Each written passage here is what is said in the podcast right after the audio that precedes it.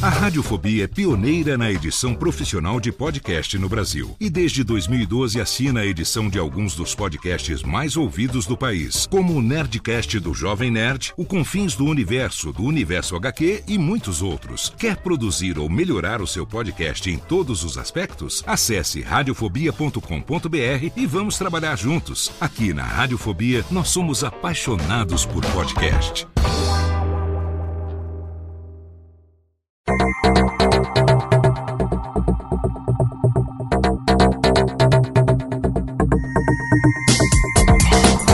Técnica, alô Técnica, baixa trilha técnica, seja muito bem-vindo. Esse é o episódio número 63 do Alô Técnica e hoje nós vamos conversar um pouco sobre como precificar o seu trabalho com podcast.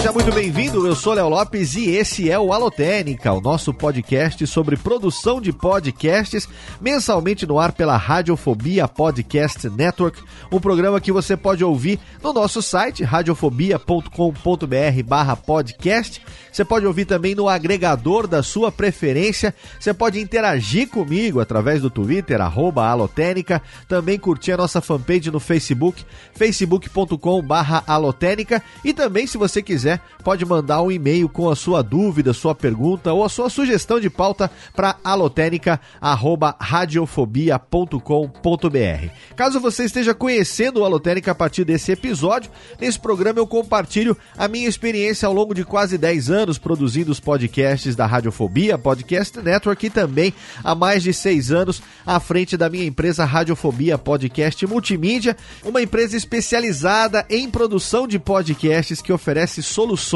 para pessoas, para profissionais liberais e para empresas que querem produzir o seu próprio podcast. Lá na Radiofobia Podcast Multimídia, atualmente, a gente assina a edição de alguns dos podcasts mais conhecidos do Brasil, como o Nerdcast, por exemplo.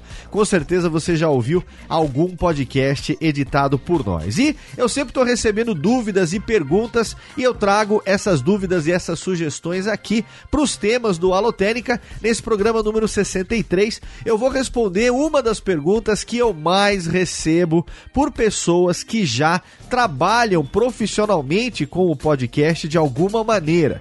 Pessoas que já têm um podcast há vários anos, né? Que já tem aí muitos episódios, que já construíram uma base de audiência, uma base de ouvintes fidelizados e tem dificuldade muitas vezes para precificar o seu trabalho, para colocar preço, para colocar valor monetário no seu trabalho. Quanto cobrar por algo que você faz profissionalmente relacionado ao podcast. Quando eu digo profissionalmente, não quer dizer que você esteja se dedicando profissionalmente 100% ao podcast, como eu faço, mas você pode ter sim um trabalho, seja ele qual for, e também no seu tempo livre desenvolver o seu podcast, mas você já faz ele com tanta seriedade que ele deixou de ser hobby e você já leva ele muito a sério. Então, você pode sim querer cobrar alguma coisa por algum serviço que você preste, seja colocando publicidade de anunciantes no seu podcast, seja trabalhando profissionalmente com edição e alguns aspectos também da parte de produção do podcast, como produção de vitrines, como produção e edição de vinhetas e outras coisas relacionadas ao trabalho profissional com podcast que você, se você presta serviço para alguém, se você já edita o programa de alguém, se você já ajuda alguém a fazer o seu podcast de alguma maneira através da sua experiência adquirida, se você por acaso já leu também o meu livro, já fez os meus cursos, meu workshop de produção de podcast, workshop de edição de podcast que a gente já fez também, eventualmente você também conhece muito sobre determinado software, determinado aplicativo e aí você já ajuda pessoas você tem uma experiência com áudio, não necessariamente ligada ao podcast, mas você também pode, obviamente, utilizar isso para o podcast. Muitas vezes você já sente vontade de cobrar pelos seus serviços, mas você tem dificuldade em precificar esse trabalho. Então, o programa de hoje visa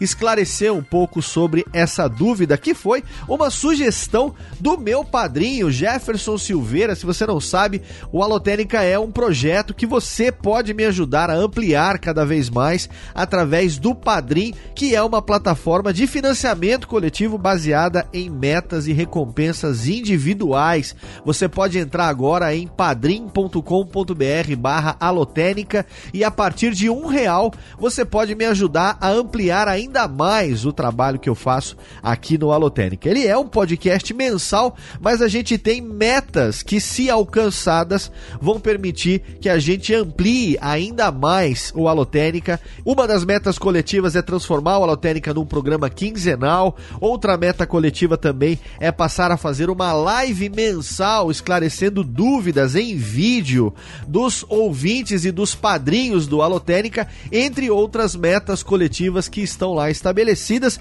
E você, para poder participar, escolhe uma faixa de recompensa individual. A partir de um real, você pode ajudar o Alotênica a crescer ainda mais. Dá uma entrada lá e você vai ver que você tem planos de recompensa a partir de um real. Você já contribui, mas existem outros planos também de acordo com a faixa que permitem que você tenha o nome no post, que você participe do nosso grupo secreto lá no Facebook, que você também participe do nosso grupo exclusivo no Telegram, como fizeram aqui alguns padrinhos. O Jefferson Silveira, que é o padrinho que participa do grupo exclusivo de entusiastas no Telegram, ele fez a sugestão do tema de hoje, ele que tinha essa dúvida, e também participaram com perguntas os padrinhos Bruno Scarim, Tiago Queiroz, Camilo Coutinho e Douglas Elker. Então, se você quiser, você pode também apoiar o Holotérica e fazer parte desse grupo que está aí diariamente em contato direto comigo, seja através do Facebook, seja através do Telegram,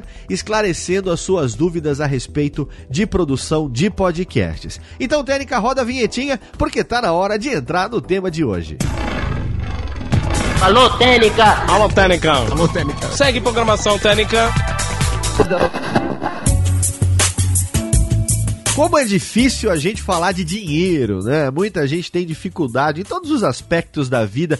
Quando o assunto descamba para o dinheiro, a gente tem uma certa dificuldade de desenvolver, porque a gente tem uma cultura aqui no nosso país que parece que é errado quem ganha dinheiro. Né? Parece que é pecado você ganhar dinheiro. Você não pode prosperar, você não pode ganhar o seu dinheiro honestamente através daquilo que você faz, através do seu trabalho, através da sua prestação de serviço através do seu talento que você tá errado. Então, a gente tem que quebrar um pouco, né, dessa desse hábito ruim de não gostar de falar de algo que é sim fundamental para nossa vida, afinal de contas, a gente precisa pagar as nossas contas todo dia, a gente precisa sustentar a nossa família e não tem nada de errado em ganhar dinheiro com o fruto do seu trabalho que você investiu tempo, você mesmo investiu dinheiro e você desenvolveu aí os seus talentos graças a muitas vezes treinamento, estudo, anos a fio, fazendo, estudando alguma coisa, procurando se especializar, se qualificar. E aí, na hora de você ter o retorno disso, que é prestando um serviço com aquilo que você sabe fazer, aí tem aquela dificuldade porque você entra nessa seara de dinheiro, falar sobre dinheiro, que muita gente tem dificuldade. Então vamos fazer hoje esse programa aqui sem nenhuma desculpa, vamos falar sim sobre como colocar preço nas coisas que você faz relacionadas ao podcast tudo que eu falo aqui, lembrando sempre, não é regra, não é nada gravado na pedra, não é nada é, consagrado mundialmente na podosfera, nada disso. É fruto única e exclusivamente da minha própria experiência ao longo de todos esses anos produzindo podcast profissionalmente. Eu devo lembrar aqui, talvez você não conheça um pouco da minha história, mas eu não sou podcaster lá desde o começo. Podcast é uma mídia nova, é uma mídia que surgiu no ano de 2004, um formato de distribuição de mídia através de feed que foi criado pelo Adam Curry, o americano Adam Curry, que era VJ da MTV no ano de 2004, se utilizando da tecnologia do RSS 2.0, criada pelo Dave Winner, permitia que você passasse a distribuir arquivos de mídia no feed que já distribuía notícias, informações. O Adam Curry resolveu então fazer com que o programa que ele já fazia né, no rádio, o programa que ele já, já fazia lá nos Estados Unidos, pudesse chegar aos seus ouvintes sob demanda através do gadget que existia naquele momento, que era o iPod. E aí nasceu o podcast, o Broadcast for iPod, o broadcast para o iPod que você ouve sob demanda aonde você quiser. Ninguém nasceu, portanto, podcaster né, da minha geração. Em algum momento você descobriu o podcast como ouvinte, você passou a ouvir vários podcasts, frutos dos crossovers, das indicações, da sua busca, do gosto que você tomou por essa mídia que realmente é apaixonante. E aí, em algum momento, você pode ter é, é, dito que ah, eu também vou fazer alguma coisa, eu também acho que posso fazer algo relacionado àquilo que eu gosto de fazer ou aquilo que eu entendo. Eu também quero falar sobre determinado assunto. Eu vou reunir meus amigos e eu também vou fazer um podcast. E aí você começou a fazer. Então, não necessariamente você precisa vir de uma carreira relacionada ao rádio e à comunicação. O podcast não é atividade profissional para a grande maioria dos produtores. Continua e sempre continuará sendo um grande hobby, porque é uma forma de você chegar a um número diferente de pessoas, a um outro perfil de pessoas, pessoas que se interessam por ouvir enquanto desenvolvem uma outra atividade mecânica que não exige concentração ali exclusiva, pessoas que gostam de consumir conteúdo em áudio. Então a gente tem muita gente de praticamente todas as áreas do conhecimento humano fazendo podcast hoje em dia e a grande minoria dessas pessoas é que tem algum background de é, conhecimento de áudio, de profissional da voz, que trabalhou em rádio ou que fez algum curso de locução. É a grande minoria. A maioria não tem absolutamente nada a ver com isso. E aí começou a fazer podcast por gosto, por prazer. Exatamente por essa razão é que a maioria das pessoas que trabalham com podcast ou que produzem podcast hoje em dia não tem uma noção de como funciona o mercado profissional de produção de áudio, como que se precifica o trabalho, como é que se coloca preço nas coisas relacionadas à produção de áudio. Vale a gente lembrar aqui, outro aspecto importante, é que a única diferença entre o podcast e um programa de rádio, a única diferença entre o podcast e um conteúdo em LP, ou em MP3, ou em disco, ou em vinil, fita cassete, ou qualquer outra mídia, ou mesmo televisão, é a maneira como ele é transmitido, a maneira como ele é distribuído. O conteúdo é exatamente o mesmo, a linguagem é exatamente a mesma, ou seja, há uma infinidade de conteúdos, há uma infinidade de formatos e a linguagem pode ser qualquer uma. A única diferença entre essas mídias e o podcast é a maneira como ele é distribuído. Então, na prática, profissionalmente falando, não existe diferença entre a edição de um áudio para rádio, a edição de um spot de uma empresa para um comercial de televisão, supondo a parte em áudio disso, não existe diferença nenhuma da edição disso ou da produção disso para podcast. A única diferença é a mídia na qual aquela peça a gente chama cada um desses conteúdos em áudio que se produz de peça, essa peça publicitária, digamos assim. A única diferença é que ao invés de ela ser veiculada no rádio, ela vai ser veiculada em podcast. E como o mercado profissional de podcast é algo relativamente novo, é algo que pessoas como eu, que começam a fazer podcast profissionalmente, começam a construir um negócio do zero, começam a construir um negócio é, para o qual não existia existia uma concorrência, para o qual não existia um benchmark, uma análise de mercado, não existia práticas consolidadas de mercado, não existia. Pessoas como eu estão fazendo esse mercado do zero. Nós estamos determinando o que é prática de mercado, nós estamos determinando o que é default, o que é padrão nessa área através do nosso trabalho. Então você que está aí começando agora, você que está ouvindo as minhas dicas, esse já é o Alotérica de número 63. Você tem 62 episódios antes desse que te ajudam em todos os aspectos relacionados à produção de podcast. Você hoje tem uma facilidade de acesso a essa informação infinitamente maior do que quem começou há 10 anos ou há 5 anos e não tinha todas essas informações à sua disposição. Se você está começando profissionalmente agora, eu compartilho aqui no Alotênica muita coisa que eu criei do zero, muita coisa que eu desenvolvi, muitas práticas que eu resolvi fazer e que eu consolidei na minha empresa por tentativa e erro. E você agora já tem a minha experiência, ou seja, a minha tentativa, o meu erro e o meu acerto, para que você tenha isso como base agora no seu negócio.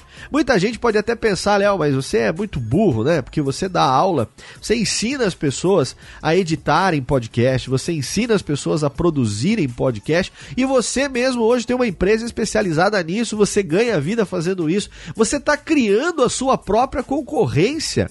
Você não tem medo que essas pessoas que estão se formando com você amanhã tirem clientes de você, roubem os seus clientes? Pois então, eu vou responder a essa pergunta também aqui no programa de hoje, que não, eu não tenho medo, muito pelo contrário. Na verdade, é muito bom para a mídia, é muito bom profissionalmente falando que aumente cada vez mais a quantidade de pessoas que dedicam seus trabalhos, que prestam serviço nessa área, que fazem profissionalmente e que fazem com qualidade.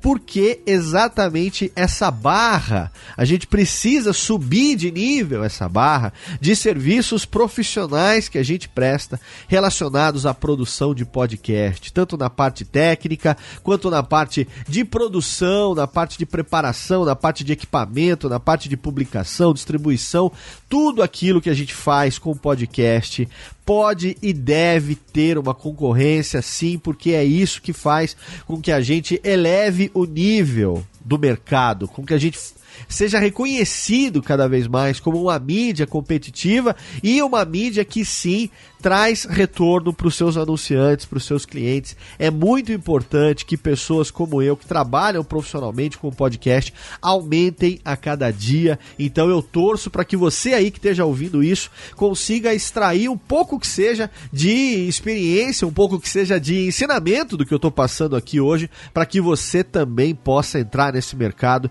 e nós juntos possamos trabalhar para que o podcast seja reconhecido como uma mídia profissional cada vez mais. Dito isso, vamos então entrar aqui no primeiro aspecto que é falando sobre a publicidade no podcast.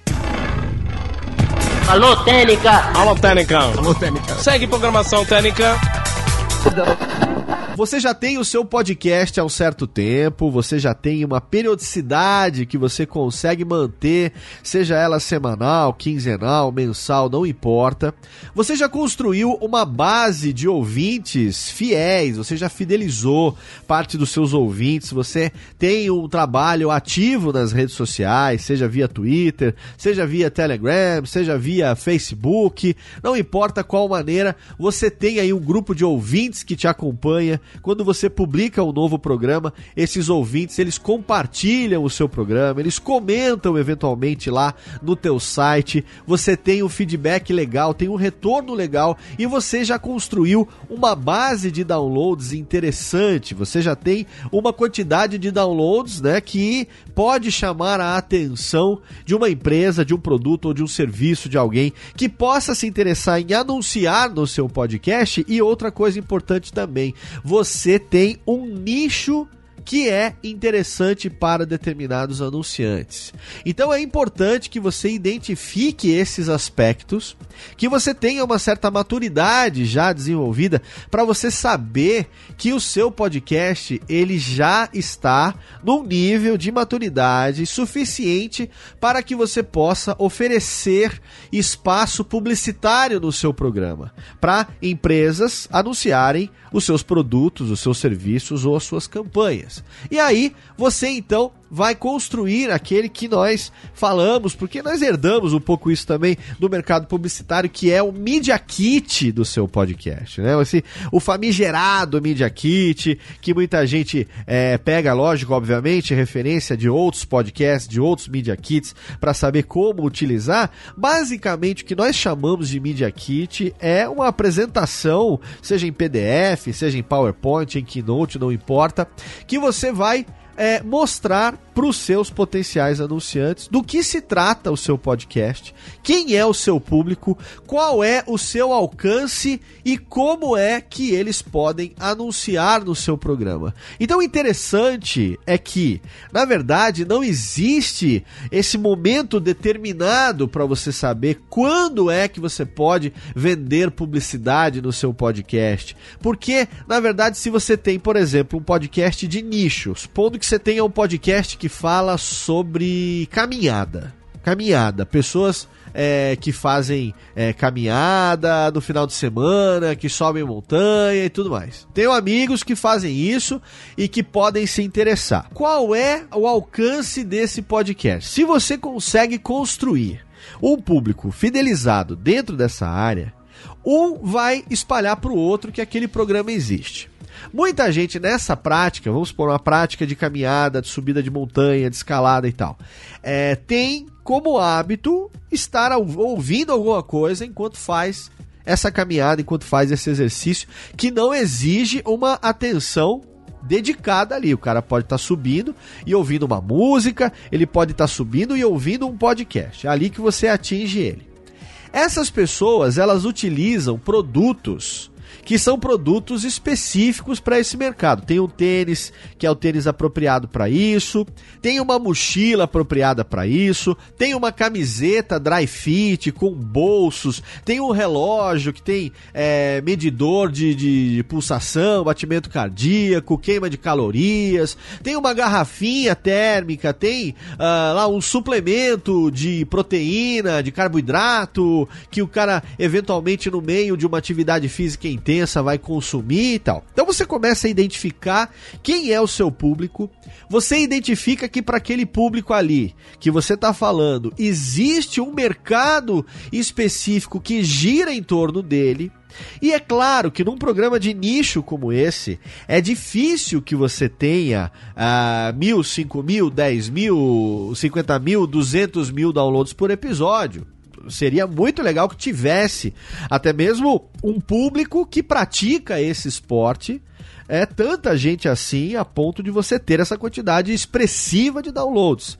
Mas não é porque esse nicho não tem tantos praticantes que você não consegue construir essa base tão gigante de downloads que você não possa fazer uma campanha relevante para esses anunciantes específicos desses produtos que são voltados para esse público que pratica esse esporte. Tá entendendo? Então, focar no nicho. O Media Kit precisa refletir isso. O podcast Mountain Walk é, é um podcast voltado para o público que pratica o esporte ABC.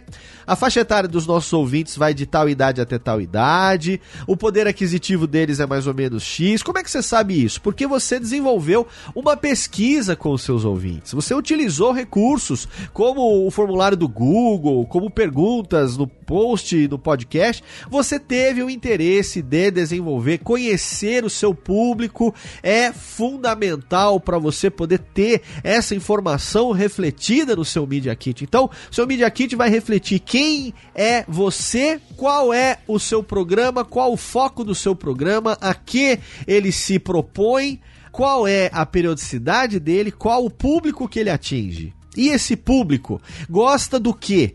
O que, que esse público consome, quais os podcasts mais baixados. Então, construindo isso de uma maneira inteligente, ainda que você não tenha milhões de downloads, mas você pode mesmo assim chegar para aquela empresa que fabrica aquele tênis específico ou aquela camiseta específica, né, ou aquele suplemento específico ou qualquer coisa nesse sentido, e aí você vai mostrar o quanto que o seu podcast chega no público que é o público alvo daquele E aí sim, você então vai determinar quais os formatos e quanto custa para esses anunciantes comprarem cada um desses formatos, anunciarem em cada um desses formatos, que podem ir desde um publi editorial, que é um post no teu site, eventualmente, que você publica o seu podcast, ou um texto especial dentro da própria postagem do podcast, um spot, né? Spot que a gente chama é uma peça pequena de um minuto a três minutos no máximo, que pode ser pré-gravada é produzido como spot, ou pode ser feita no improviso, instantaneamente, organicamente, no formato de spot testemunhal. É, em cada programa, e ele não é pré-gravado, é, não é o mesmo utilizado. Então, que você vê na televisão, no rádio, por exemplo, né? É, você já viu aquela coisa do, da dor de cabeça? Ah, é, pois então, não é difícil? É difícil. É, naquele momento, o que você precisa é de um remédio que alivia a sua dor e tal. E aí no próximo comercial você ouve a mesma coisa. Então, isso é o spot gravado um spot gravado que sempre se repete. A empresa vai, produz aquilo com a produtora e aí o rádio vende esses espaços, a empresa coloca esses spots. Muitas vezes a emissora oferece para produzir esses spots também, mas eles são pré-gravados e a venda é feita assim: ah, é, são X inserções diárias num total de X inserções semanais que vão resultar em X inserções mensais. Com isso, a gente tem a ideia que vai atingir um público de X mil pessoas e para isso a faixa de preço é tal. Entende? Assim que funciona no rádio, por exemplo. Como que vai funcionar no podcast? Você vai fazer uma análise do teu público. Você vai também procurar entender qual é a capacidade ali de investimento do seu anunciante. E muitas empresas ou muitas agências, quando vêm, já vêm com um orçamento fechado já vem com um budget, né? O termo é esse, o budget fechado para aquela determinada ação. Se existe antes aquele budget, aquele orçamento, você tem toda a liberdade de perguntar para o anunciante: você tem um budget definido para essa campanha?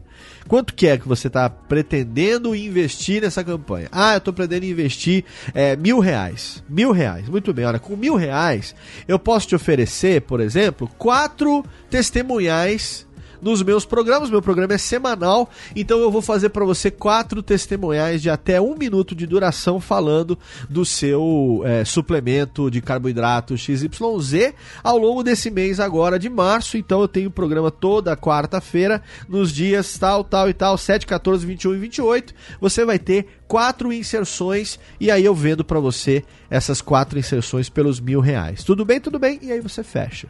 Né? Eventualmente o cliente não tem um budget fechado, então aí é que é o mais complicado porque aí você precisa precificar, você precisa colocar o valor naquilo. E para colocar o valor naquilo é importante que você coloque algumas coisas no papel. O que, que você deve colocar no papel? O que, que pode te ajudar a fechar essa conta? Primeiro, parta do princípio que não existe valor de referência de mercado. Não existe. O, que eu cobro de um spot é diferente do que o Nerdcast cobra de um spot, que é diferente do que a Rede Geek cobra de um spot, que com certeza vai ser diferente do que você cobra de um spot. Então, não é porque eu cobro um valor, o Nedcast cobra outro valor e o Ultra Geek cobra outro valor, que aquele que é mais caro é melhor, aquele que é mais barato é pior. Não é assim que funciona. Eu tenho que saber o quanto que para mim vale uma inserção de até 3 minutos de um anunciante. Né? No Radiofobia, que é um programa que tem 200 mil downloads por mês. No Holotérica, que é um programa que tem 50 mil downloads por mês. No Radiofobia Classics, que é um programa que tem mais ou menos 70 mil downloads por mês. Quanto que vale uma inserção nesse programa? E aí, eu sempre faço algumas contas. A primeira delas é quanto que eu gasto quanto que é o meu gasto para que o programa esteja no ar? Quanto que eu gasto de energia elétrica? Quanto que eu gasto de internet?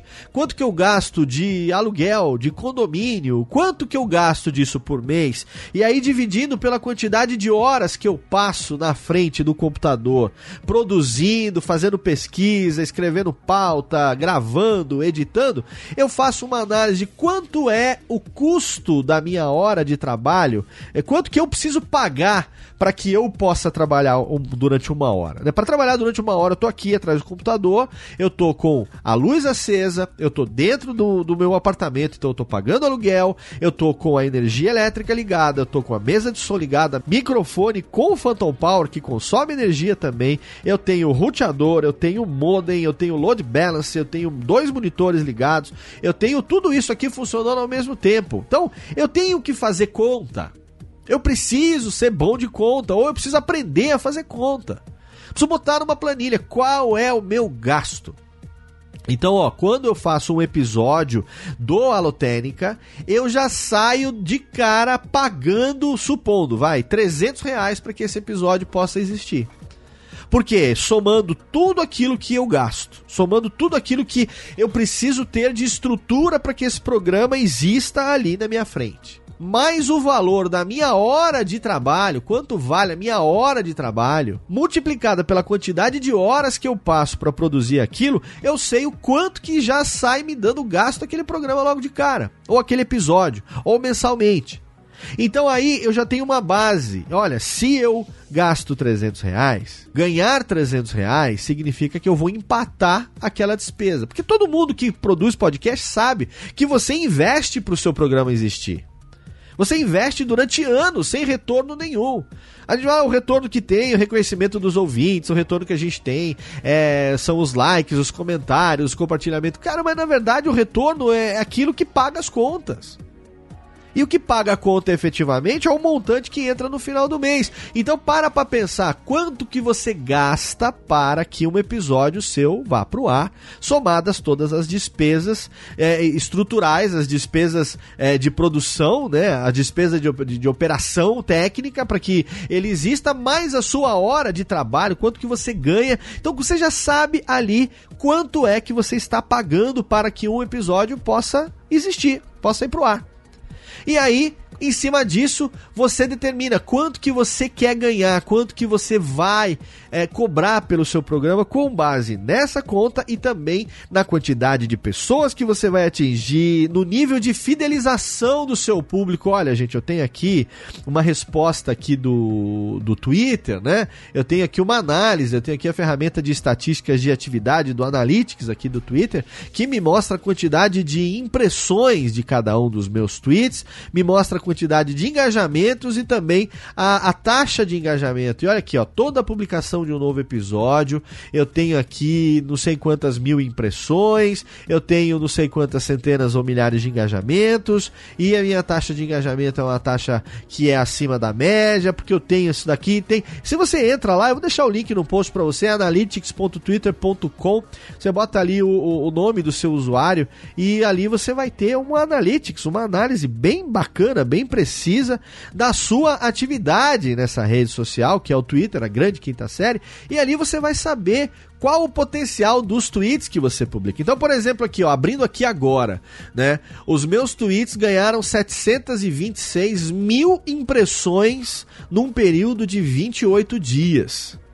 726 mil impressões. Teve um dia, dia 26 de janeiro, que teve 72.209 impressões orgânicas.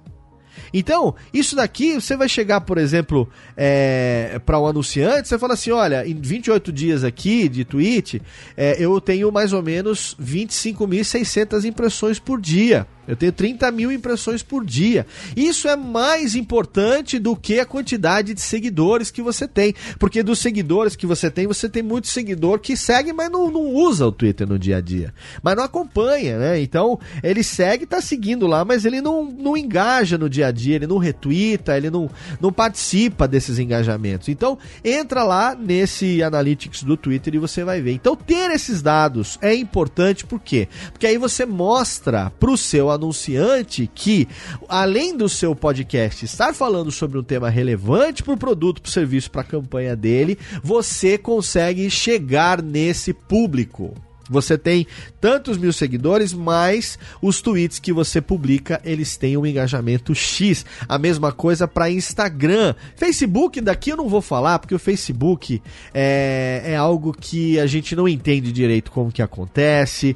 É algo que eu também, sabe, não, não, não me interesso tanto. Eu, apesar de eu utilizar o Facebook para divulgação, porque tem as pessoas que acompanham lá, mas eu uso muito mais o Facebook para família e coisas pessoais do que para trabalho trabalho. Realmente Instagram e Twitter têm sido a, as grandes redes sociais até hoje para o Radiofobia, principalmente o Twitter. O Instagram eu tenho aprendido a usar mais recentemente, mas o Twitter principalmente ele é a, a, grande a, a, grande rede social mesmo de engajamento que a gente consegue. E aí você coloca tudo isso no papel e aí você determina quanto que vale o seu spot comercial. Então, você tem 300 reais de gasto por programa para ele poder ir para o ar. Então tá bom. Então se você conseguir vender um spot de 300 reais, aquele programa você fica zero a zero.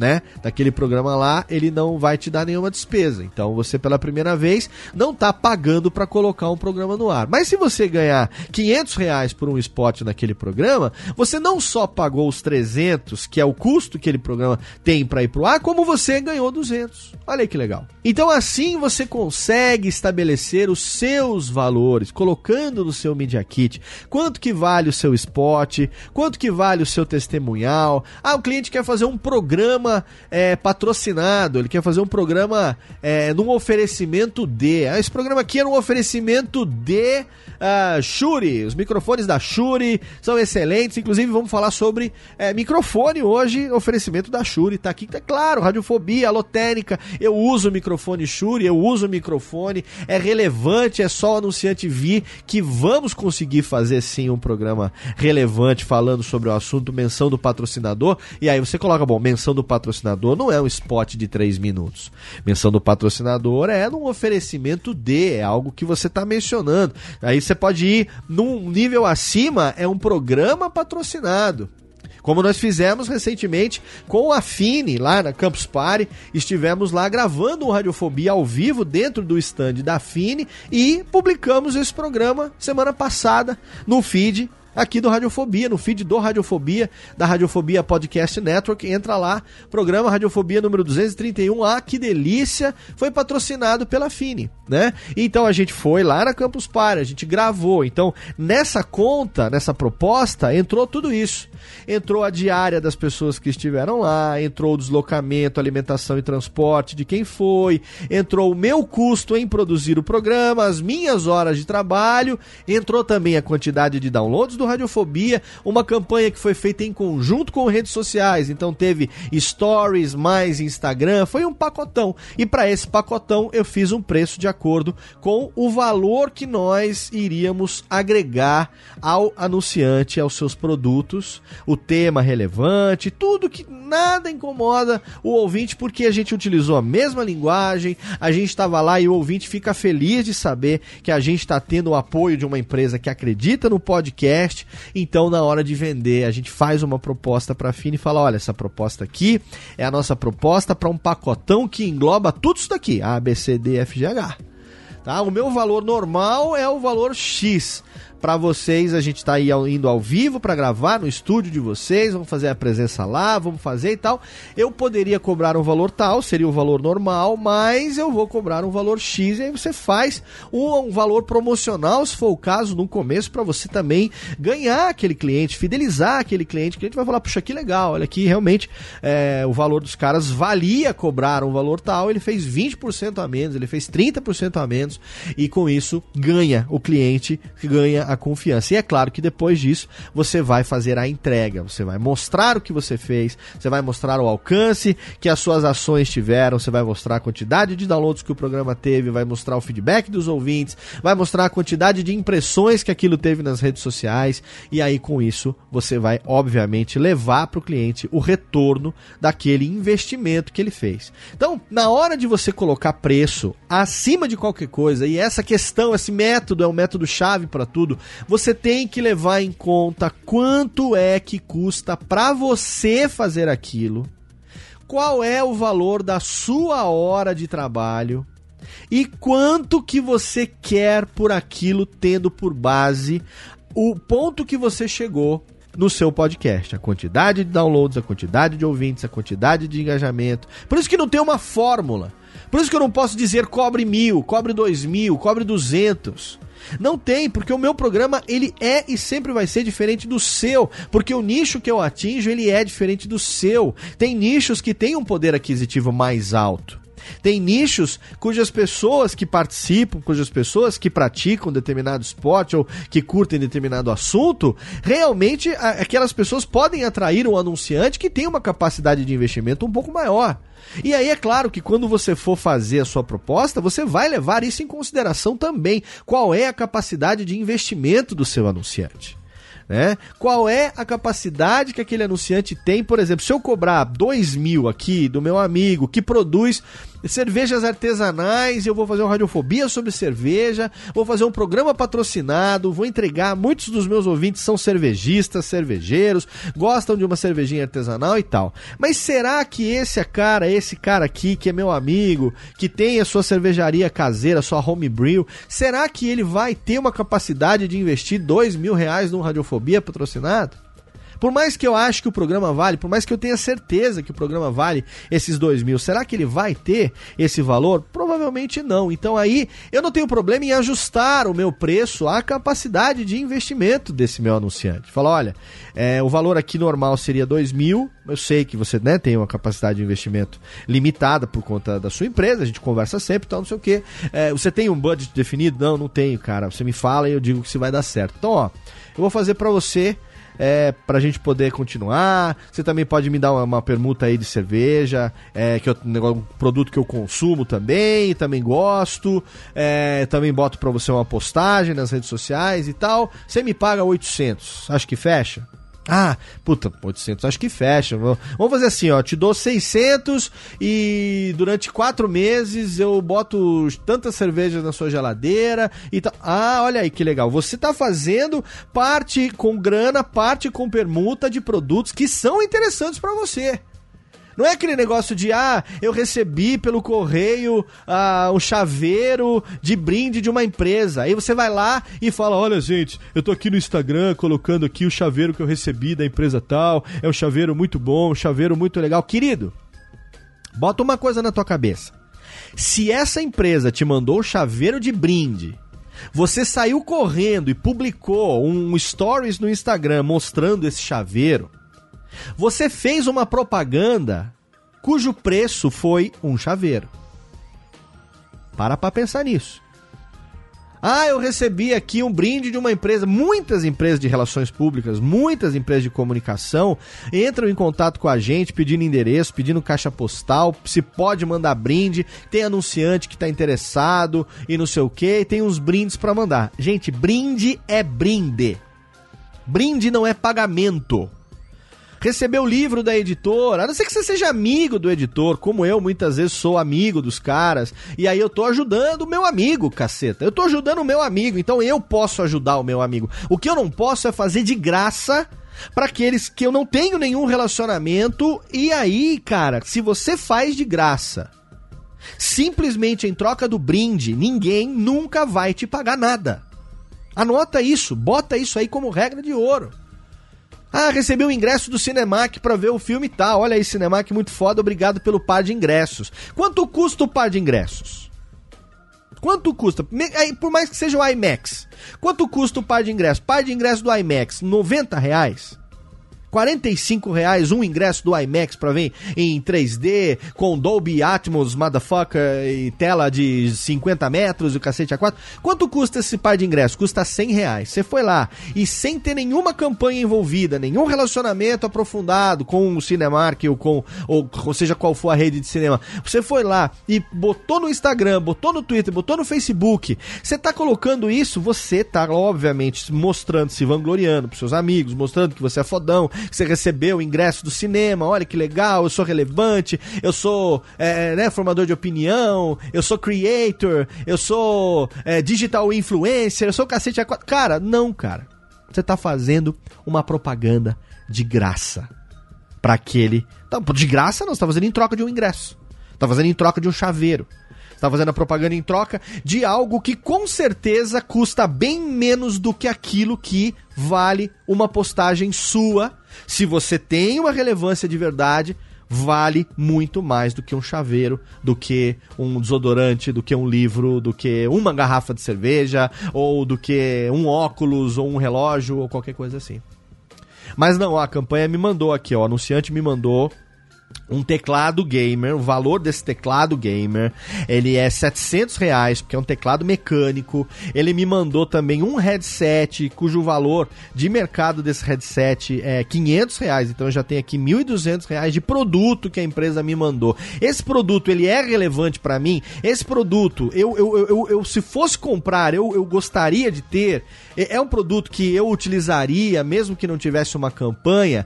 Eu consigo fazer pela permuta, aquilo realmente atende uma necessidade, é algo que me satisfaz, então tudo bem, cara, você determina. Agora, é muito pouco você colocar o seu preço, o seu valor por um chaveiro, por um livro, né, por um ingresso. Então, claro que isso é individual, claro que todo mundo já fez permuta no momento de se de iniciar, no começo, quando você, né, ainda não tem, você fecha campanhas que são extremamente baratas, você faz permuta pra cacete, porque aí é uma maneira de você também mostrar para outras marcas que determinadas marcas estão apostando em você. Falar, olha, gente, daqui o ingresso Cinemark e tal, estamos indo lá. Se isso for feito, você tem um podcast de cinema, e aí você tá fazendo isso de, de propósito, conscientemente como uma forma de mostrar para outros outras salas de cinema, outras marcas que você está se tornando relevante a ponto do Cinemark, eu estou usando como exemplo e vou utilizar e eu não ganho nada da porra do Cinemark, mas você está utilizando como exemplo. Você chegou a se tornar relevante a ponto do Cinemark te mandar ingressos e, e, e chamar você para a sessão deles e tal. Então aí a outra empresa de RP, a outra agência, a outra agência de comunicação que cuida de outros estúdios, de outras salas de cinema, vai olhar e falar assim: ah, não, peraí, então na próxima campanha que tiver comigo aqui, eu vou ver se eu chego na frente do Cinemark para pegar esse cara. Vou ver se eu consigo. E aí, se o cara vier, se essa agência vier atrás de você, aí você fala: Ah, eu vi que você fez uma ação com o Cinemark pelo ingresso. Não, não, querido, não foi ação pelo ingresso. Foi uma ação paga. Foi uma ação paga na qual eu fiz uma permuta, isso, isso, aquilo. Ah, e como é que é pra fazer com a gente? Olha, então eu vou te mandar meu Media Kit Aí você dá uma analisada, lá tem os formatos que a gente pratica, lá tem os valores de cada um desses formatos e você me dá um retorno, tá? Lembrando que aqueles lá são os nossos valores padrão, são os nossos formatos. É claro que a gente está sempre aberto a negociar quando é um pacote, quando é uma quantidade maior, dependendo da frequência e tal. Então, se for pra gente fazer também uma parceria aí de médio e longo prazo, um contrato de um ano, pra gente todo mês ou todo lançamento poder fazer. Você tá entendendo? Estratégia. Você faz a estratégia. Aí, se for pensado, se for consciente, se você estiver fazendo isso de forma consciente como sua estratégia, aí tá legal. Tranquilamente. Eu nunca vou te censurar por isso. Agora, se você recebe um chaveirinho, ou recebe uma, uma cápsula de café, recebe um pente, recebe uma garrafinha d'água, e você vai lá e a primeira coisa que você faz, sem que o cara tivesse pedido, às vezes a agência fala para mim, Léo, eu vou te mandar um brinde aqui. Vou te mandar também X valor de X reais. Me diz, é bom para você? Dá, você consegue. Eu conheço a menina do, da, dessa agência, digamos, há 10 anos. Ela é ouvinte do Radiofobia, é, eu acompanhei ela quando não tinha trabalho, ela entrou, conseguiu entrar nessa agência e tal. Falei assim, ó, tô começando com um cliente tal, esse cliente tal, preciso mostrar também a minha, a minha penetração aí junto com os produtores de conteúdo. Você consegue me ajudar nessa campanha? Não tem muita grana envolvida, mas tem tanto tem também um brinde X assim, tem também créditos que eles vai, vão te dar no aplicativo, não sei o que, tararau. Você consegue fazer para mim?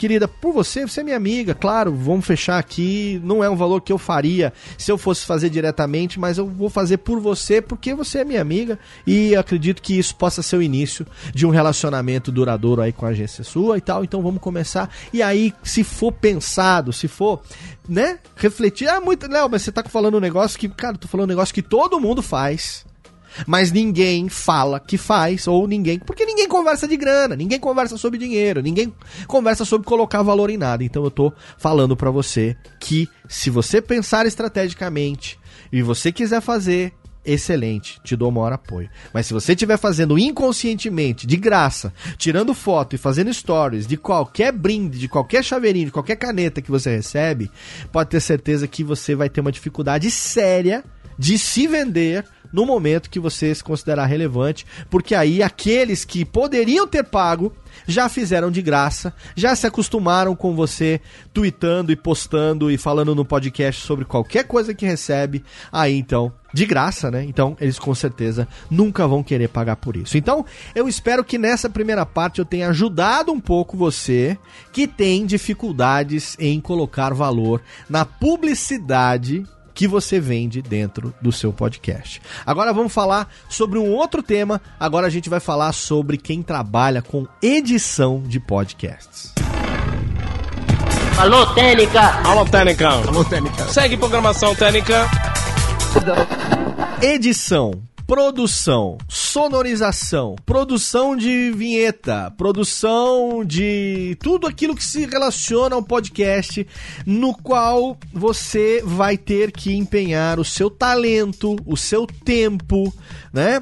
É, você vai ter que mostrar o que você sabe, você vai ter que mostrar o seu diferencial, o seu profissionalismo. Aí você precisa, acima de qualquer coisa, saber quanto vale o seu tempo. E essa conta, ela é um pouquinho mais complexa do que a conta que a gente fez anteriormente no bloco anterior para publicidade. Quanto que vale o seu tempo como profissional? Quanto que vale a sua hora de trabalho? Quanto é que uma hora sua focado em algo, trabalhando, produzindo, vale? Você tem que saber esse valor você tem que fazer essa conta. E eu vou te mostrar duas formas de você chegar mais ou menos nesse valor do custo da sua hora de trabalho. A primeira delas é pensar de uma maneira prática em quanto tempo, em quanta grana você investiu na sua carreira para chegar até onde você está nesse momento para você saber o que você sabe, para você fazer o que você faz, do jeito que você faz. Quantos anos você investiu? Quantos treinamentos você fez? Quanto de grana você investiu em cada um desses treinamentos, em cada um desses cursos? Quantas noites sem dormir você ficou? Quanto treinamento você fez de tentativa e erro e até você chegar naquele ponto? Você tem que conhecer a sua trajetória você tem que saber como é que você chegou aonde você chegou para você poder determinar quanto vale a sua hora de trabalho. Uma coisa é uma pessoa que pegou um tutorial do YouTube e saiu fazendo. Hoje em dia, a minha profissão original, que é radialista, é profissional da voz, locutor, é uma profissão que sempre sofreu muito também com o advento da tecnologia dos computadores, aonde cada pessoa hoje pode conectar um microfone no computador e sair gravando, porque antigamente a gente não tinha essas tecnologias. Antigamente para você ter um microfone profissional, para você ter uma qualidade de som profissional, você tinha que trabalhar num estúdio, você tinha que trabalhar numa emissora, para você poder aprender a falar bem. A gente fazia, eu fiz curso para você você poder trabalhar no rádio, você precisa de um curso técnico que te dê um carimbo na sua carteira de trabalho da DRT, o um número na DRT, que é na Delegacia Regional do Trabalho. Isso serve tanto para radialistas poderem trabalhar em rádio, trabalhar em produção e sonoplastia na profissão de radialismo, como também para os atores poderem trabalhar na televisão, como dubladores são atores também, é, né? A, a dublagem, né? O dublador, ele é uma, uma especialização do ofício do ator, precisa de DRT também, é, a gente tem uma profissão que exige um estudo, que exige tempo, que exige investimento. E aí chegam as novas tecnologias, chega o computador, que qualquer um pode pegar o um microfone e sair gravando.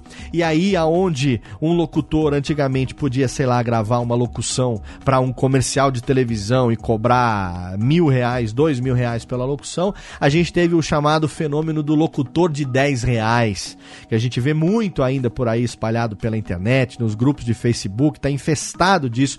Cara que oferece pacote de locução é, a 10 reais, sabe? Eu não tenho nada contra locutor de loja, nada contra locutor de supermercado, mas mesmo esses, muitas vezes, são radialistas profissionais que estudaram, que se qualificaram e acharam ali um nicho de atuação. E aí vem aquele cara no seu computador e fala: Eu faço por 10 reais e você tem uma locução aí é, para sua rádio, especialmente um pacote de vinhetas para você você, por 50 reais eu faço 10 vinhetas. Querido, essa prostituição da profissão acontece em todas as áreas. E na edição de podcasts também tem surgido cada vez mais.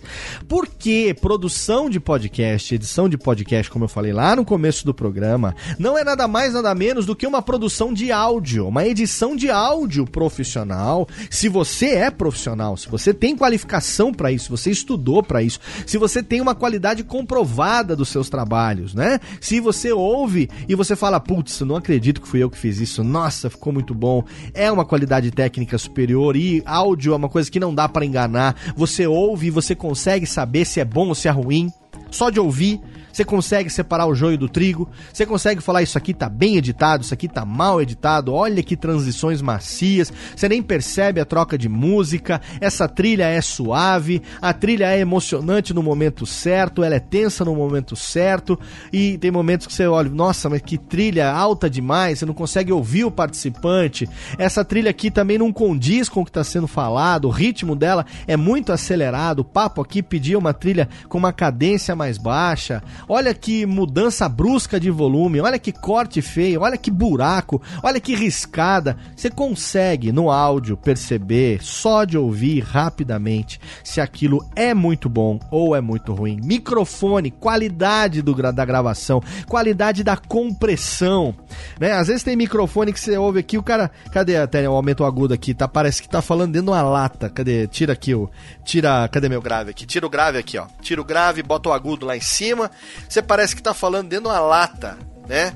Por quê? Porque muitas vezes você está mal equalizado, o seu, o seu equipamento ele não tem uma equalização adequada. Muitas vezes você está realmente falando num equipamento ruim, está utilizando muitas vezes um equipamento que não é um equipamento bom, você está utilizando um headset feito para é, se comunicar via Skype, que quebra galho, LX3000 e outros da vida, quebra galho sim quando você grava podcasts com seus amigos, via Hangout, via Skype, mas para uma locução profissional, para uma gravação profissional, você tem que ter um equipamento bom, tem que ter um equipamento que condiga com aquilo, você tem que ter estudado minimamente para saber como é que se faz faz, como que se utiliza um software, como que se faz uma edição, como que se aplica um plugin adequadamente para você não correr o risco de ficar com aquele efeito robótico, aquela voz de pato ou outras coisas assim. Você tem que saber. E para isso você tem que saber qual foi a sua jornada até agora, até chegar nesse momento. É importante que você se conheça, é importante você saber qual é a qualidade daquilo que você está oferecendo. Né? Quanto vale a sua hora de trabalho. Saber isso é fundamental. É claro que você também deve, se você tem uma empresa, se você trabalha, ou se você é, presta um serviço de vez em quando, edita um podcast dos amigos, então você vai pensar: olha, é, eu. Mesma conta que a gente fez lá, hein? Quantas horas eu vou passar na frente do computador? Três horas.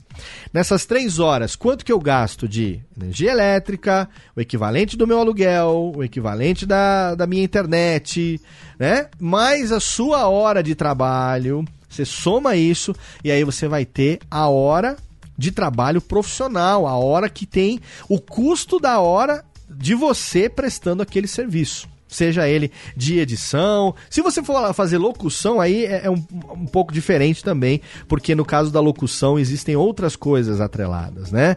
É, se você vai fazer, por exemplo, para uma empresa, essa empresa quer um podcast, vamos supor, ela quer uma edição institucional para um podcast que vai no canal dela. É uma empresa multinacional que vai utilizar esse podcast para prospecção de vendas no mercado nacional e internacional. Ou seja, esse é um produto que ela vai é, ganhar muito dinheiro através desse produto. Então, aí você tem também um outro valor agregado a esse produto para que você leve em conta na hora de fazer a precificação né? Você vai utilizar os seus próprios recursos, você vai utilizar trilhas de direito livre, vai comprar um pacote de trilha, você vai garimpar de Creative Commons para colocar os créditos ou vai garimpar copyleft para não ter que colocar os créditos. Você vai ter que colocar tudo isso no papel para você poder saber quanto é que você vai investir.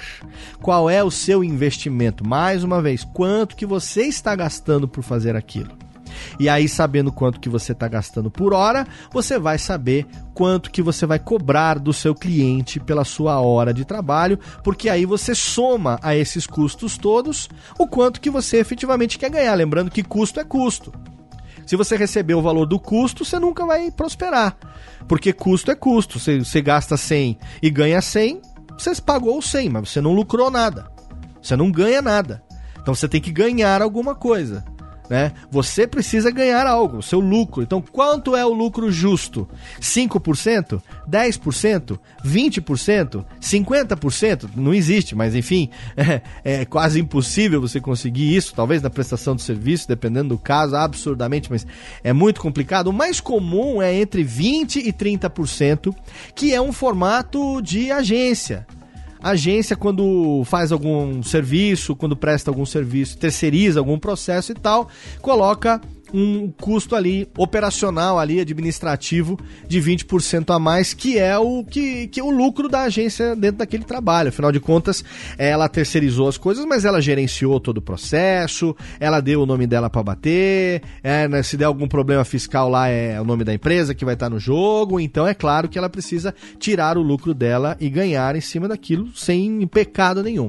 Então, quando você trabalha com edição, vou falar o meu caso aqui especificamente né? Você tem alguns aspectos que você precisa levar em conta, o que você pode, que você deve levar em conta, é, para você precificar. Então, é, no caso de podcast, como que a gente faz isso? Como é que eu costumo fazer na empresa? Muita gente pergunta e eu não tenho problema nenhum em responder. É, já fiz isso, inclusive no grupo do Facebook uma vez. Um participante foi extremamente grosseiro fazendo uma colocação, é, me desafiando a ir lá e dizer quanto que eu cobrava. Eu falei, eu cobro sem prejuízo nenhum, não tem problema nenhum. Porque eu não escondo, não tem. Eu só não fico botando isso numa bandeira ou na janela, porque eu tô aqui, desculpa, perdendo meu tempo trabalhando. E se alguém entra em contato e faz uma consulta através do radiofobia.com.br barra contato, eu tenho inclusive o Jeff, que trabalha para mim, que é do atendimento e ele responde a todos os e-mails. A gente faz todas as propostas, a gente manda tudo sem compromisso nenhum, a gente faz as cotações sem compromisso nenhum. Então não tem segredo. Quem quiser me perguntar, facilmente vai ter uma cotação para aquele produto, para aquele serviço que ela quer editar, o que ela quer produzir. Mas aí a pessoa pessoa foi indelicada, não tive problema nenhum em responder isso lá no Facebook. E faço isso aqui agora para você entender como é que funciona esse método de é, precificação dos serviços. Você leva primeiro em conta qual o tempo total da gravação bruta do cliente. Então vai ter, sei lá, duas horas de arquivo bruto tá? Para cada hora de arquivo bruto, geralmente, ah, com base na nossa experiência aqui, a gente tem uma redução de cerca de 20% na limpeza. Então significa que uma hora de arquivo bruto vai render por volta de 45, 48 minutos mais ou menos é, de arquivo limpo, tirando gaguejada, tirando uh, os respiros, os erros, as correções e tal. Então, para 60 minutos, a gente vai ter mais ou menos uma redução de 12 minutos nessa limpeza. Então, para um arquivo de duas horas de duração, 120 minutos, a gente vai ter mais ou menos 24 minutos, mais ou menos meia hora de perda nesse processo de edição. Então, para um arquivo de duas horas de arquivo bruto, você já sabe que você vai trabalhar para que aquele arquivo seja reduzido até mais ou menos 90 minutos. Tá? Essa é a primeira coisa que você pergunta. Aí você pergunta também, é que se pergunta, é que você pergunta. A primeira coisa que se pergunta aqui dentro da minha empresa. Aí você, bom, então o arquivo bruto e uh, o tempo total para o arquivo limpo desejado. Ok. Quantas faixas de áudio vai ter? Uma faixa só mixada ou duas, três, quatro, cinco faixas separadas? Porque com base na quantidade de faixas que a gente vai ter, a gente sabe o trabalho que a gente vai ter. Ah, Léo, mas dá mais trabalho tudo mixado ou tudo separado? Depende. Se você tem tudo separado, com pessoas que falam mal, é, pessoas que uma atrapalha a outra, engasga demais, mas tá tudo em faixa separada, nossa, isso é o sonho de consumo. Porque aí você pode sincronizar todas as faixas, vai ouvindo na timeline sincronizada, no momento que alguém falou que não devia e vazou e tal, você corta aquele trecho, ajusta e mantém só as faixas que você quer.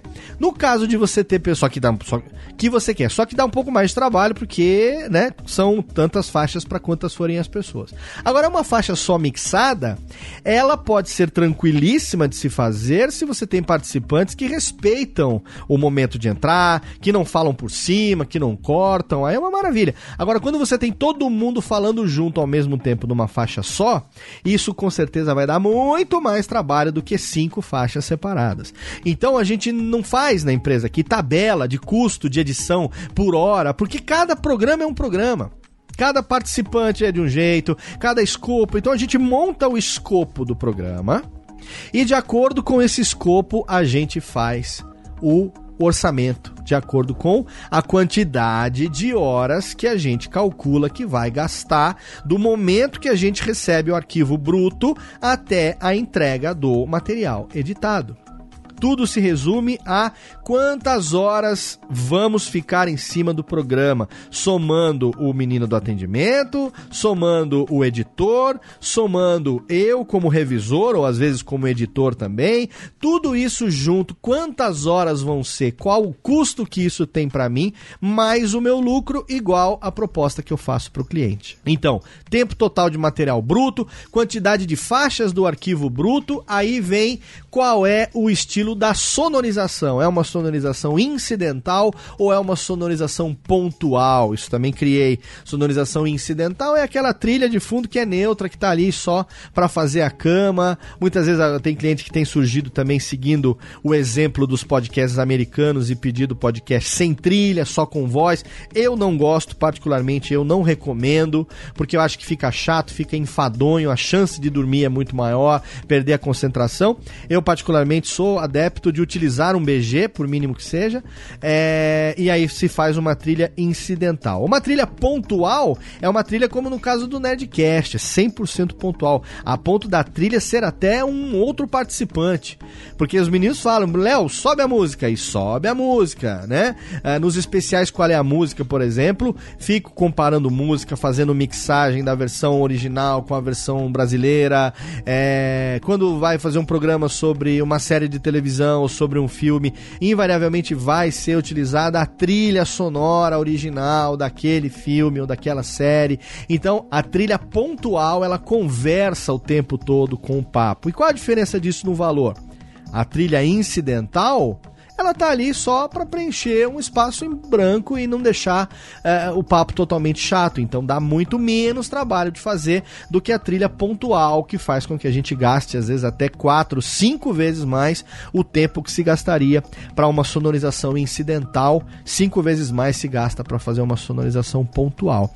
Então a gente faz todas essas perguntas para o cliente Paralelamente, eu não vou entrar em detalhes aqui agora, mas como a gente oferece soluções completas, a gente pergunta também sobre outros serviços, que é, é produção de site, branding, é, rebranding, a gente faz identidade visual, se precisar, a gente faz sound design, a gente cria trilha, a gente faz site, a gente faz a configuração do plugin, a gente faz tudo completo, cria canal no iTunes, coloca nos agregadores, configura Cloudflare, a gente faz, oferece todo tipo de serviço, mas mas isso não tem especificamente a ver com edição, que é o exemplo que eu estou dando aqui agora. De qualquer maneira, a gente faz é, no e-mail todas as perguntas para o cliente, o cliente responde, e aí, com base nas respostas do cliente, a gente monta então o escopo daquele programa.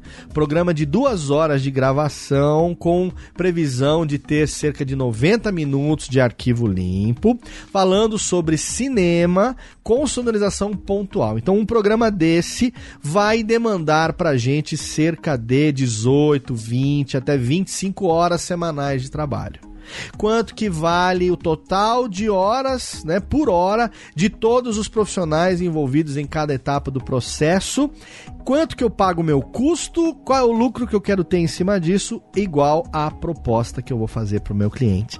Aí perguntou, Léo, mas quanto é que dá? E aí eu te respondo que aqui na empresa a gente tem programas que a gente edita que custam a partir de 400 reais por episódio, 350 reais a gente já chegou a fazer para um cliente por episódio, até programas que a gente já ganhou 5 mil reais por episódio. Nossa, Léo, 5 mil por episódio?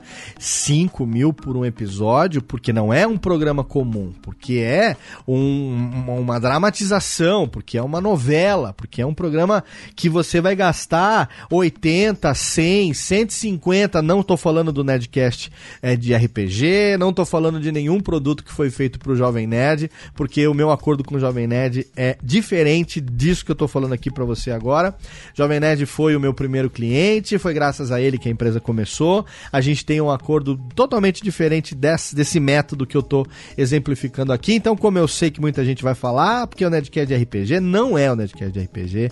O, o cliente desse áudio que custou 5 mil reais o episódio não é o Jovem Nerd e é um produto que não foi ao ar é, em feed, é um produto que foi feito interno, para uso interno de uma empresa, é, que deu pra gente quase 180 horas de trabalho. E a gente, então, por isso, foi cinema, foi um filme praticamente que a gente fez em áudio. A gente conseguiu para uma empresa grande, uma empresa que tem uma capacidade boa de investimento, soube reconhecer a qualidade, soube reconhecer o trabalho que a gente fez. Tem uns dois anos já isso. A gente conseguiu, então, por esse episódio, ganhar o valor de 5 mil reais é, por essa edição, que demandou três profissionais e no total foram 180 e poucas horas, quase 190 horas de trabalho, é, de uma produção que, nossa, a gente varou noites e foram quase três meses de, de, de, em cima do trabalho. Foi um negócio gigantesco, mas que deu, apagou de acordo com aquilo que o, o, valor que aquilo mereceu pelo tempo que a gente gastou, pela quantidade de pessoas envolvidas, né? Tudo, tudo, tudo. Então não foi assim, ah, não, é cliente grande é metafaca, cliente grande a gente tem que ganhar grande, tem que ganhar mesmo. Não é nada disso, nada disso. A gente pega, desenha o escopo do episódio, desenha o escopo do programa e ainda tem mais. Se aquilo ali vira um pacote, aquilo ali você é, tem a previsão de fazer 10, 15 episódios, a gente ainda negocia o pacotão com o cliente.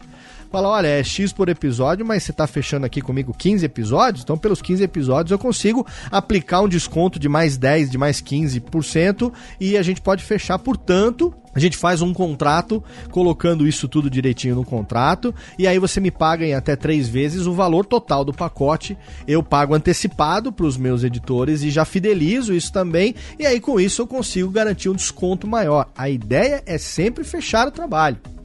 A ideia é sempre fazer com que o trabalho possa acontecer com um preço justo que esteja de acordo com a capacidade de investimento e o desejo do cliente, porque no final das contas o que a gente quer é que o cliente esteja extremamente satisfeito, 100% realizado com o resultado daquilo que a gente oferecer. E uma coisa que também ajuda muito quando tem um projeto novo é que muitas vezes a gente faz a cotação de um piloto. O cliente quer muitas vezes um piloto só para ele, às vezes é um departamento que tem que aprovar com a chefia, que tem que aprovar com diretores, e ele não consegue convencer as pessoas de que o podcast pode ser interessante, mas ele conseguiu aprovar a produção de um piloto. Então vai ser bom. Então, pro piloto, a gente cobra X. Vamos fazer o piloto, vamos mostrar, vamos adaptar o formato. Se der certo, se não der, a gente vê. E aí, quando tiver o escopo definitivo, caso o projeto seja aprovado, aí então a gente renegocia para saber até para mais ou para menos qual vai ser a realidade do projeto de acordo com o escopo final. Mas pro piloto, então a gente vai cobrar o valor de tanto. Beleza? Não, beleza. Pro piloto a gente pode fechar. Aí já aconteceu recentemente. Agora o cliente ligou e falou: ó, fechamos o piloto. Agora a gente tem algumas alterações que o próprio cliente pediu com base no piloto. A gente vai entrar em contato com vocês para a gente refazer o escopo então e vocês mandarem uma proposta já da primeira temporada. Beleza? Beleza. E assim que a gente faz aqui na Radiofobia. Entende? Então, a pergunta que você precisa ter, para qual você precisa ter a resposta sempre fresca na sua mente é: o quanto vale a sua hora de trabalho. Qual é o valor? Primeiro, não quanto vale, quanto custa a sua hora de trabalho. Quanto custa a sua hora de trabalho com base em tudo aquilo que você gasta para trabalhar durante uma hora. E aí, em cima disso, você vai colocar. Estou falando no caso de edição e produção, trabalhando profissionalmente, é, sem a parte artística da locução, sem a parte artística do host, porque aí já entra uma outra situação. Né? Por exemplo, SAPcast. SAPcast é um podcast que a gente produz aqui na empresa de ponta a ponta. Desde a concepção do programa, antes de conceber o programa, a gente deu treinamento para a equipe da SAP, a gente participou do SAP Fórum em 2016, colhendo depoimentos, fazendo entrevistas. Quando eu digo a gente, eu digo eu e Tato, Tato Tarkan, meu irmão lá do Ultra Geek. A gente participou do SAP Fórum, a gente pegou esses áudios, fez o piloto aí aqui na empresa dessa vez, vendemos o piloto, eles aprovaram o piloto, fechamos a primeira temporada a partir de julho. Então foi julho, agosto, setembro, outubro, novembro, dezembro, seis meses. E aí, o pessoal analisou esses seis meses, gostou, a gente fechou a segunda temporada e agora estamos na terceira temporada. Produzindo, eu gravo, inclusive, quando precisa eu pego, vou até São Paulo, gravo lá no estúdio da SAP, mas via de regra, eu montei um estúdio para eles lá no escritório da SAP, com equipamento, com mesa de som, com microfone, com gravador, eu montei, o equipamento meu foi colocado lá dentro em comodato, enquanto o contrato com a SAP dura durar, o estúdio do SAPcast estará lá montado com equipamento cedido pela minha empresa em regime de comodato. Vai ficar com eles lá enquanto nós tivermos um contrato. Se por acaso amanhã o contrato não for renovado, pega lá, vou até São Paulo, pego o equipamento, boto na mala e trago de volta aqui para mim. Porque vale a pena eu fazer esse investimento, porque aí eu não preciso estar lá. Eu sou o host do programa, então também me contrataram como artístico. Eu também sou o host do programa. Eu gravo o meu áudio em loco aqui na minha mesa com essa qualidade que você está acostumado. Mas se você ouve o SAPcast, você acha que a gente estava todo mundo junto no mesmo estúdio. Por quê? Porque eles estão falando comigo via Hangout, mas eles estão lá gravando presencialmente o próprio áudio na mesa, no gravador ali, direto os microfones. E aí eu pego o meu áudio, eu pego o áudio deles, aí a gente coloca na mão do Thiago, ele aproveita os áudios, os microfones originais de cada voz e edita como se nós estivéssemos todos juntos no mesmo estúdio. Então, para o SAPcast, eu ofereço a solução completa de produção. Inclusive, o post a gente que faz, o MP3 a gente que fecha, o upload a gente que faz, a ter a certeza que o programa entra nos agregadores, a gente colocou o programa no Spotify, é solução completa e para esses programas que tem a solução completa com um contrato de longo prazo, a consultoria é contínua, consultoria é constante. Qualquer problema que eles tenham, querem mudar de equipamento, precisa fazer alguma coisa que não demanda um dia inteiro de trabalho, obviamente, eu estou aqui à disposição para dar consultoria constante para poder mudar eventualmente alguma coisa que precise. Aí, Léo, precisa vir aqui fazer, vai ter um evento X, a gente quer você. Aí é uma outra coisa, aí é um contrato feito para aquele evento, naquele momento, uma outra proposta, entende? Então, nesse ponto, eu quero deixar aqui essa recomendação, essa dica de ouro que eu acho para mim é a dica de ouro, que é você saber qual é o custo da sua hora hora de trabalho. Quanto custa cada hora de trabalho? E aí você coloca em cima disso os custos. Quanto custa, você sabe, né? Luz, aluguel, internet, os impostos. Se você é empresa, vai emitir nota fiscal, então você tem um imposto ali também. Tudo direitinho. Quanto custa a sua hora de trabalho? Em cima disso, quanto que você quer ganhar? 10%, 15%, 20%? Não sei.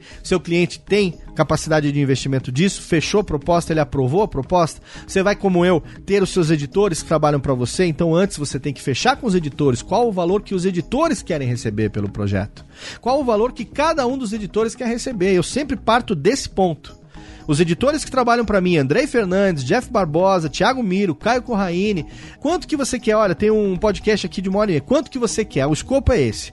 Ah, Léo, o escopo é esse. Então, para mim, eu acho que, sei lá, é, 300 reais é um preço bom para mim por episódio. Legal, bacana. Em cima desse valor, eu vou colocar também o meu custo, eu vou colocar o meu lucro e aí eu faço essa proposta para o cliente. Se o cliente aprova, no final do mês eu emito a nota fiscal pela quantidade de programas que foram entregues naquele mês anterior. A hora que bate na minha conta, eu pego, absorvo a minha parte e imediatamente faço a transferência e o pagamento para os meus prestadores de serviço, que por sua vez emitem as suas notas fiscais e a gente está 100% certo. Em todos os aspectos, todo mundo está satisfeito, todo mundo está feliz, conseguindo ganhar a vida, conseguindo aumentar a sua renda, conseguindo de alguma maneira ganhar o seu quinhão através do trabalho profissional com podcasts, que é sim um mercado que está crescendo, é um negócio que a gente está construindo do zero, é um negócio que é um business que não existia como negócio, como business que pela tentativa e erro aí ao longo desses anos, a gente vem aprendendo juntos a fazer, né? Que é, obviamente quem está começando agora muitas vezes não sabe por onde começar, e eu espero com esse programa hoje estar ajudando um pouco você aí que está pensando em começar também. Agora, antes de terminar, eu tenho um último aspecto aqui que eu gostaria de abordar, que são outros trabalhos relacionados à produção de podcast. Alô, Técnica! Alô, Técnica! Alô, Técnica! Segue programação Técnica! Existem outros trabalhos relacionados à produção de podcast que também podem precisar de uma precificação, como por exemplo, produção redação de pauta, design de vitrines, design de capas para você utilizar arte do iTunes, arte dos agregadores, produção de vinhetas, produção de vinheta de abertura, produção de vírgula sonora, produção de vinheta de encerramento. A mesma coisa se aplica a esses trabalhos. Você precisa saber qual é o custo de produção envolvido em cada uma delas e como cada uma demanda um talento diferente, cada uma demanda um conhecimento diferente, você precisa saber especificamente quanto que vale o seu trabalho para escrever uma pauta. Quanto que uma pessoa cobra hoje em dia para escrever uma lauda, né? Uma lauda de até 30 páginas. Se eu vou terceirizar uma pauta, é, muitas vezes eu tenho um artista, supondo Radiofobia Classics. Recentemente eu fiz o programa sobre George Michael e eu queria fazer um programa completo sobre o George Michael, mas não existia nada, não achei nada na internet em português maior do que uma página e meia a respeito dele. E aí eu peguei várias fontes em inglês escrevi a pauta em inglês e aí depois eu traduzi as 16 páginas da pauta. Foram dois dias de trabalho só na pauta. Imagine se eu tivesse que botar valor para isso. Dois dias inteiros de trabalho. Foram mais ou menos 20 horas 20 a 22 horas dedicadas a escrever e traduzir a pauta do Radiofobia Classics sobre George Michael. E aí depois eu teria que colocar o custo da gravação, da edição e tudo mais. Entendeu como é que funciona? Você tem que saber o quanto que vale a sua hora de trabalho para você poder saber quanto que você vai se sentir satisfeito em cobrar Claro que tendo noção da realidade dos custos e também tendo noção da capacidade de investimento dos seus anunciantes. A mesma coisa se você é artista, designer, se você faz produção de vitrine, se você faz ilustração, ilustração é, para o post, né? Se você como editor vai pedir para alguém gravar a voz para você fazer a vinheta dos seus clientes, então quanto que vale uma peça? Essa peça, essa peça, essa vinheta de abertura, ela vai ser utilizada depois em todos os programas do cara ao longo de um, dois anos, até que ele resolva mudar em algum momento. E aí você analisa também o quanto que você vai gastar de tempo fazendo isso. Você leva em conta também o fato de que aquilo ali é um, um produto de criatividade, é uma peça criativa que o cara vai ter na mão para poder utilizar durante certo tempo. E aí você coloca o preço em cima disso. Quanto é que você acha justo por uma vinheta de abertura? 200 reais? 300 reais? 50 reais, eu não sei, 50 reais, eu não sei qual é né, o, o, custo da sua hora de trabalho, eu não sei qual é a qualidade do trabalho que você oferece. Se eu ouvir, provavelmente eu consiga perceber a qualidade disso, a qualidade, a gente consegue, a qualidade técnica, a gente consegue descobrir só através da audição. É, nesse caso, da vinheta de abertura, a, a gente consegue saber né, qual é a, a locução de quem está fazendo, como é que está sendo a aplicação da voz.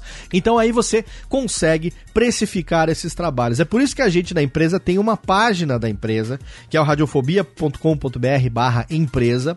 Nessa página a gente explica o que é a Radiofobia Podcast Multimídia, a gente explica a origem da empresa, a gente explica o nosso background, explica todos os serviços que a gente presta, discrimina cada um deles, a gente lista os nossos parceiros, os nossos clientes, as empresas e profissionais liberais para os quais a gente presta serviço relacionado à produção de podcast no dia a dia, ou a gente já prestou alguma vez, a gente coloca isso lá no nosso portfólio, na nossa relação de clientes e parceiros, e temos também ali um portfólio com exemplos do nosso trabalho. Se você entrar agora lá, radiofobia.com.br barra empresa, vai lá no final do site, você vai ver que tem o portfólio, tem exemplos de site que a gente já desenvolveu, tem exemplos de podcast que a gente já editou, e tem exemplos de vinhetas de abertura e vinhetas de encerramento, vinhetas institucionais, vinhetas que a gente chama de vinhetas dramatizadas. Tem vários tipos de trabalho que a gente presta e lá tem os exemplos. O cliente pode ouvir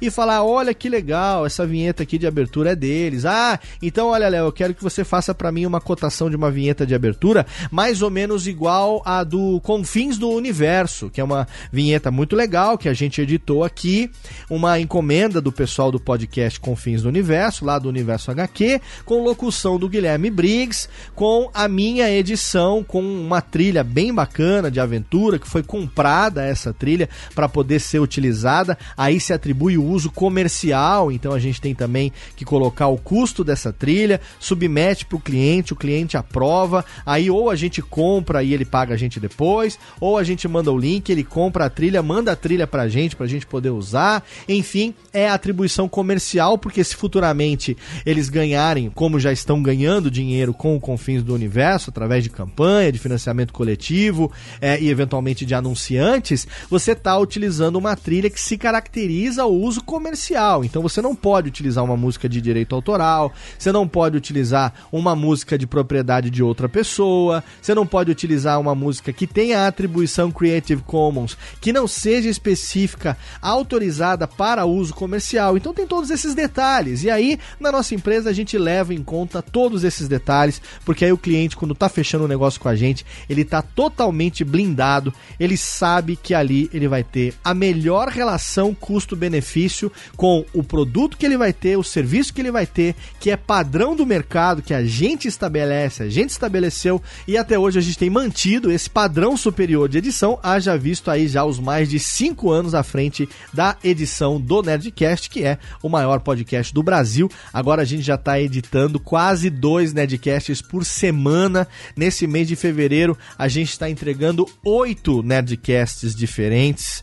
Então, né, a gente não estaria aí há tanto tempo com nomes como SAPcast, como hipsters.tech, como Confins do Universo, Ilapelcast, o Laika Boss do Paulo Silveira, já foram nossos clientes também, o Tecnocast, entre outros tantos programas, a gente não estaria aí se consolidando no mercado brasileiro de edição se não fosse o padrão superior de qualidade dos serviços que a gente oferece e, obviamente, a maneira competitiva, a maneira justa da gente precificar aquilo que a gente faz. Eu espero que nesse programa eu tenha esclarecido um pouco aí essas suas dúvidas com relação à precificação. Eu vou esperar o feedback do meu padrinho Jefferson Silveira, que está com a gente lá no grupo exclusivo de entusiastas do Telegram e também no nosso grupo secreto do Alotérica no Facebook. E mais uma vez eu convido você aí a participar do Alotérica mandando a sua dúvida, a sua interação, a sua dica, o seu feedback, a sua sugestão de pauta pro Twitter arroba alotérica, facebook.com barra alotérica é a nossa fanpage e também pro e-mail alotérica arroba radiofobia.com.br. Não esquece que você, assim como o Jefferson Silveira, o Bruno Escarinho, o Thiago Queiroz, o Camilo Coutinho, o Douglas Ielker, o Guilherme Peretti, o Rubens Padovese, o Rafael Luiz, o Victor Campoy, João Ricardo de Oliveira Lima, Pietro Coloca, Luciano Pires e Marcelo Rossogai. Você também pode ser um padrinho do Alotérica e fazer com que o nosso projeto cresça cada vez mais. Entra lá em padrim.com.br barra alotênica, selecione a sua categoria de recompensas a partir de um real e ajude a gente a bater as metas coletivas e fazer um programa cada vez melhor que auxilie um número cada vez maior de pessoas a criarem os seus próprios podcasts como hobby e também a, por que não, ganharem o seu dinheirinho também prestando serviços na produção de podcasts profissionalmente. Obrigado pelo seu download, pela sua audiência. É claro que mês que vem a gente está de volta com mais um episódio do Alotérica. Um abraço e até lá.